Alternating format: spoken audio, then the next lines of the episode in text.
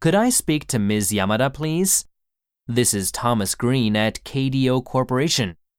Hold on, please, Mr. Green. Oh, I'm sorry, but she's now visiting our branch office in Shinjuku and won't be back until 4.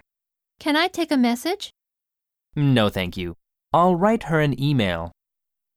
Hold on. お待ちください。 Branch. 支点、枝、 Be back. 戻ってくる、帰ってくる。 Can I take a message? 何か伝言はありますか